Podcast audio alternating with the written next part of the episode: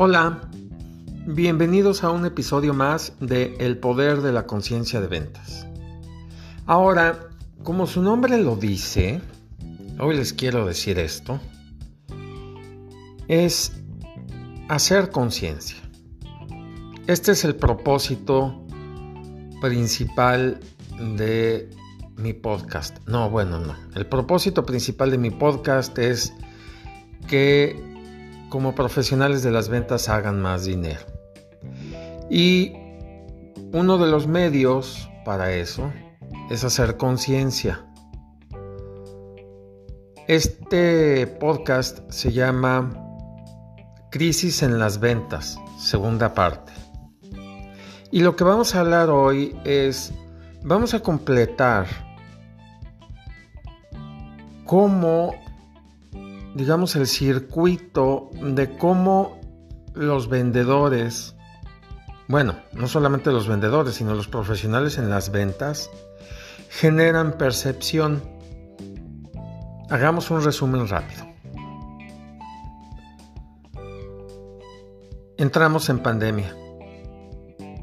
Eso vino a romper una dinámica que los vendedores y los profesionales de las ventas ya llevaban. La rompió. Apenas está restaurando. Después de encierros, no encierros, que si vamos a tener más y que si no vamos a tener más, este, parece ser que la vida regresa, entre comillas, a la normalidad. Sin embargo, como decía en el capítulo anterior, en el episodio anterior, el palo fue muy duro. Hay gente que se pudo recuperar, hay gente para las que el palo o el golpe fue lo suficientemente fuerte como para que no se pudieran recuperar. Sin embargo, también hay gente para la que el golpe o el palo fue tan fuerte, pero es así de fuerte porque construyeron percepción. En el episodio pasado hablo de que hay una manera, es muy simple construir percepción.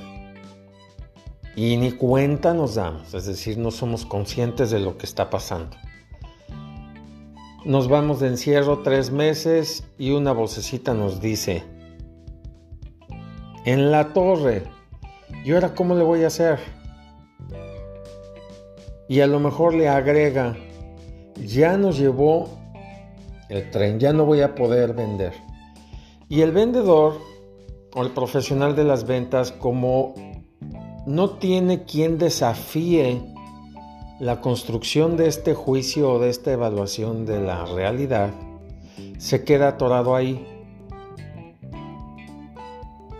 El problema también viene cuando este circuito, perdón, este juicio genera un circuito. Y el circuito es el siguiente. Se van a, o nos vamos a encierro tres meses y luego otros dos meses y luego otros tres meses.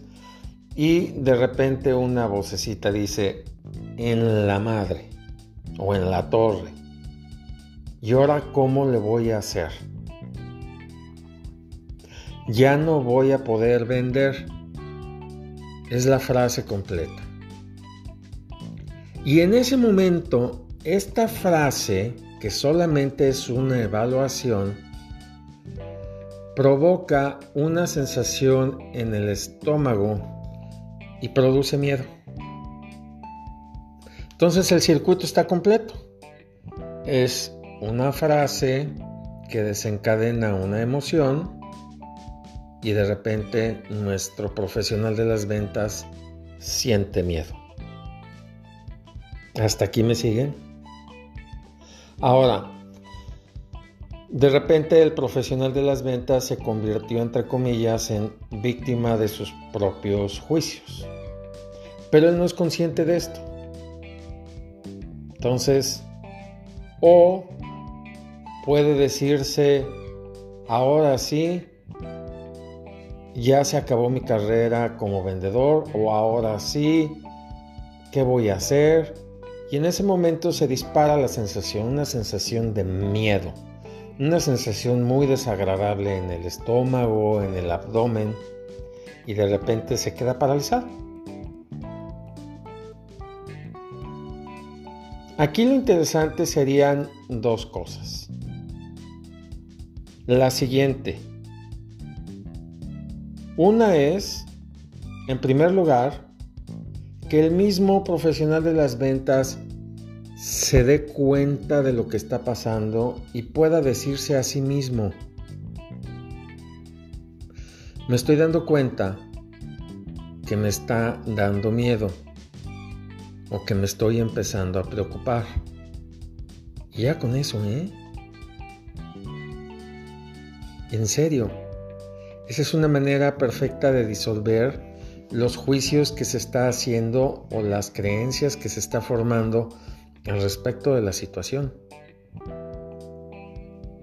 La otra es que a pesar de lo que está oyendo y sintiendo, siga adelante.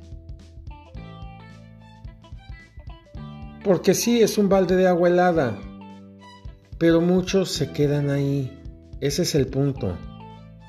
Mi invitación es a que no se queden ahí. Y mi invitación es que hagan algo porque lo que los... Digamos que alguien les aventó un saco de, este, de cemento o un saco de papas o un saco de granos de lote y lo están cargando. Sin embargo, no son hasta hoy capaces de desafiar eso que les está pasando. Entonces, por una parte, en el, capítulo anterior, en el episodio anterior, yo les hablaba de un material, de un libro, que se llama Microhábitos. Y es, ok, sí, las emociones, sobre todo las emociones negativas, el miedo, el enojo, la ira y todo esto que está paralizándome, en realidad no me, no me está paralizando físicamente, es decir, no me rompí el cuello o no me pasó nada. Todo es cuestión de percepción. Entonces, lo primero que uno hace para desafiar esto o para disolver estos, estas creencias, estos juicios, estas evaluaciones sobre la realidad. Simple y sencillamente es observarlas. En este momento estoy sintiendo miedo. En este momento estoy sintiendo enojo. En este momento estoy pensando que mi carrera ya se acabó. Ahora, con esto no quiere decir que la carrera no haya cambiado. Claro que cambió. La manera de vender cambió. Pero a lo que voy es que no es de parálisis, no es de paralizarte. Es simple y sencillamente una evaluación que estás haciendo sobre la realidad que no significa que así sea.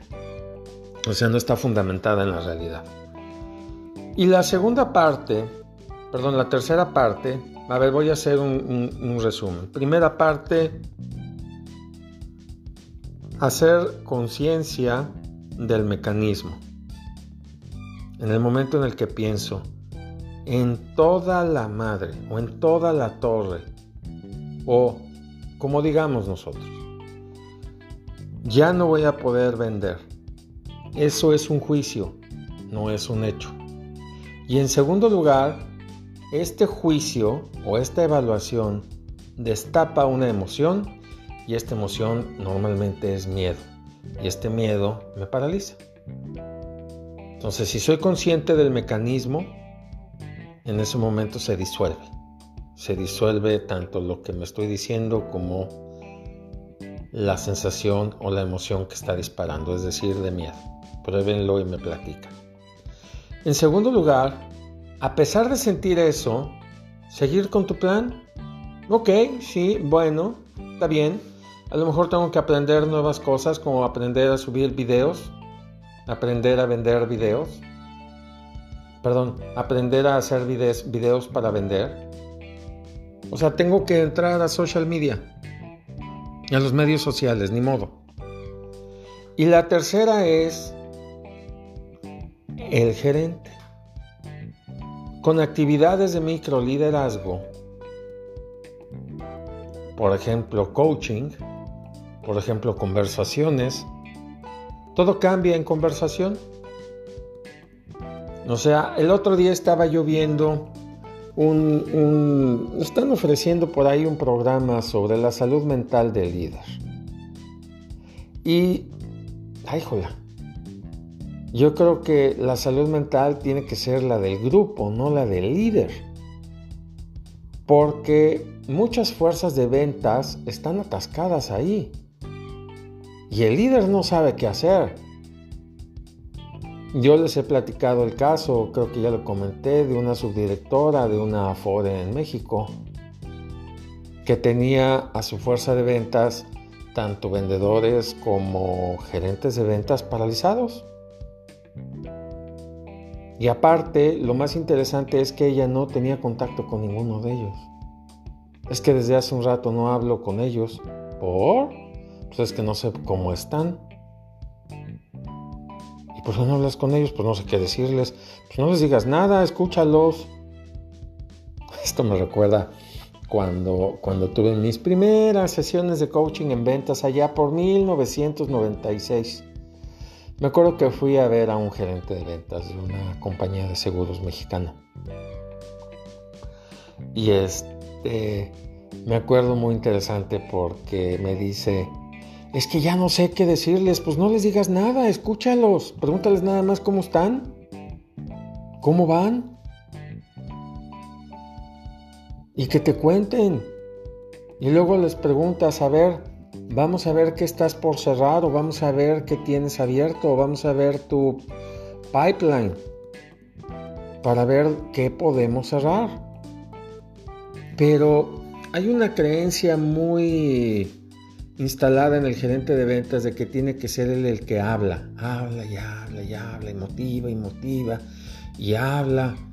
Y yo he visto gerentes de ventas que están más allá del bien y del mal, o subdirectores de ventas que están más allá del bien y del mal, en el que se sientan con el grupo y lo único que hacen es preguntar, nada más están preguntando y escuchando. Y cuando es necesario ofrecen alguna solución, una salida, un comentario. Pero nada más. Ellos no son los que hablan, no se paran enfrente del grupo y están arengando así, este. No, ¿eh? Al contrario, están sentados a nivel piso con todos ellos y están escuchando en una mesa redonda. A ver, cuéntame qué está pasando, cómo va este cliente, este. Entonces, esta es la tercera dimensión que hace mucho bien. Entonces, si me permito, les voy a dejar una tarea a mis, a mis escuchas gerentes de ventas. Observen, y estoy seguro que ya saben quiénes son, observen dentro de su fuerza de ventas dos, tres, cuatro, cinco vendedores que están atorados pero mentalmente, estancados, que no jalan ni para adelante ni para atrás. E invítalos a, conversar contigo y nada más pregúntales, a ver, cuéntame cómo estás. A ver, cuéntame qué estás pensando. No sé si no se necesita ser certificado en coach de vida para poder realizar una intervención que transforme al, individuo. No. De hecho, yo vivo en Canadá y el gobierno a través del Ministerio de Economía, de una de las agencias que tiene, estaba ofreciendo un formatito muy chiquito para que el gerente de ventas pudiera hablar con su vendedor. Y la primera pregunta siempre caía en el dominio de, a ver, cuéntame cómo estás, cómo va todo, cómo está tu familia, cómo estás. Y abrir el espacio para que el otro se exprese. Y la segunda pregunta es, ahora cuéntame cómo vas, cómo estás tú, cómo va tu pipeline, cómo están tus ventas. A ver, cuéntame. Y ya, ¿eh? Nada más. Lo voy a dejar aquí. Eh, espero que les haya sido útil. Les mando un saludo desde acá, desde Toronto, Canadá. Y hasta la próxima. Gracias.